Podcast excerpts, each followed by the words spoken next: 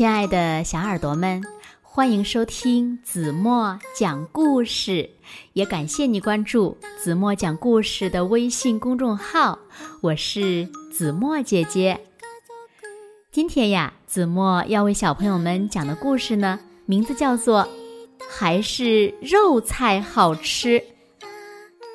狮子王的肚子有点饿了。小动物们呢，为它准备了柔软可口的青草。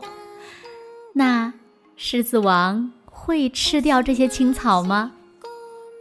让我们一起来从故事中寻找答案吧。小耳朵，准备好了吗？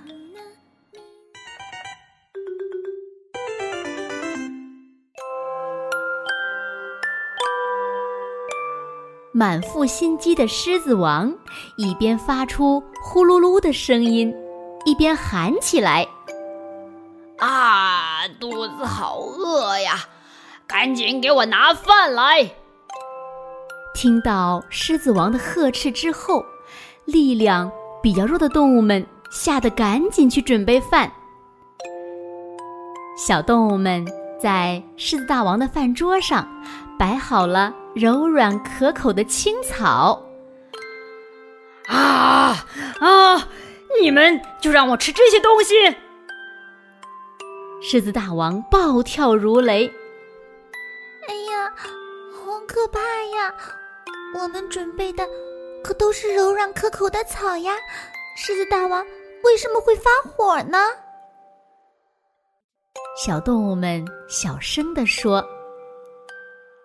小动物们正在说话的时候，狮子大王再次下达了命令：“你们让我吃草，是不是想害死我呀？”狮子张牙舞爪地说：“啊，不是的，绝对不是！”动物们吓得浑身不停地颤抖着。鬼点子比较多的狐狸开口说话了。大王，只有多吃蔬菜或者是草，才能够活得更长久一些。如果吃肉太多的话，什么呀？狮子蹲在地上，大声地说：“你这个家伙，你在哪里见过吃草的狮子呀？只有肠子比较长的家伙才会吃草呢。”妈妈，大王您。动物们说：“我的肠子很短，如果吃草的话就消化不了。赶紧给我拿肉来！”听到狮子大王的呵斥之后，动物们再次变得手足无措起来。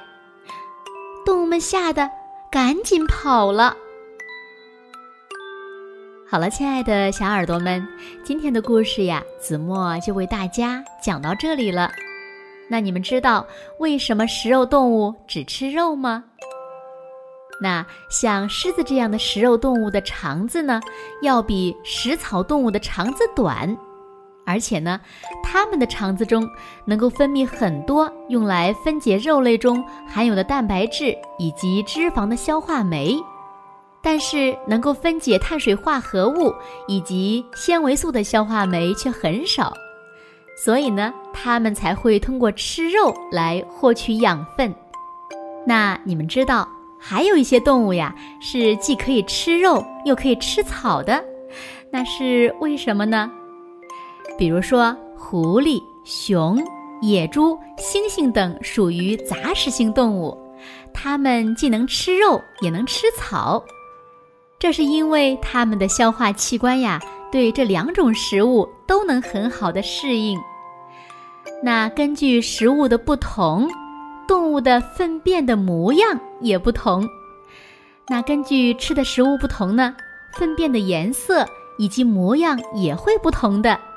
那如果小朋友们对动物的粪便进行观察的话，就可以知道那个动物的生活环境。以及它吃什么样的食物了？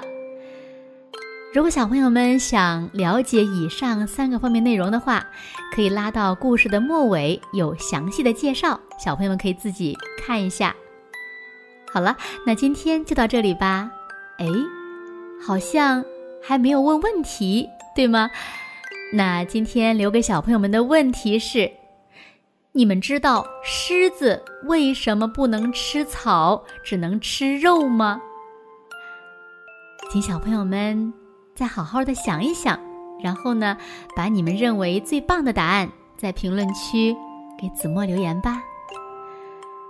好啦，今天就到这里啦，明天晚上八点半咱们再见吧。现在睡觉时间到了，请小朋友们轻轻的闭上眼睛，一起进入甜蜜的梦乡啦。完喽。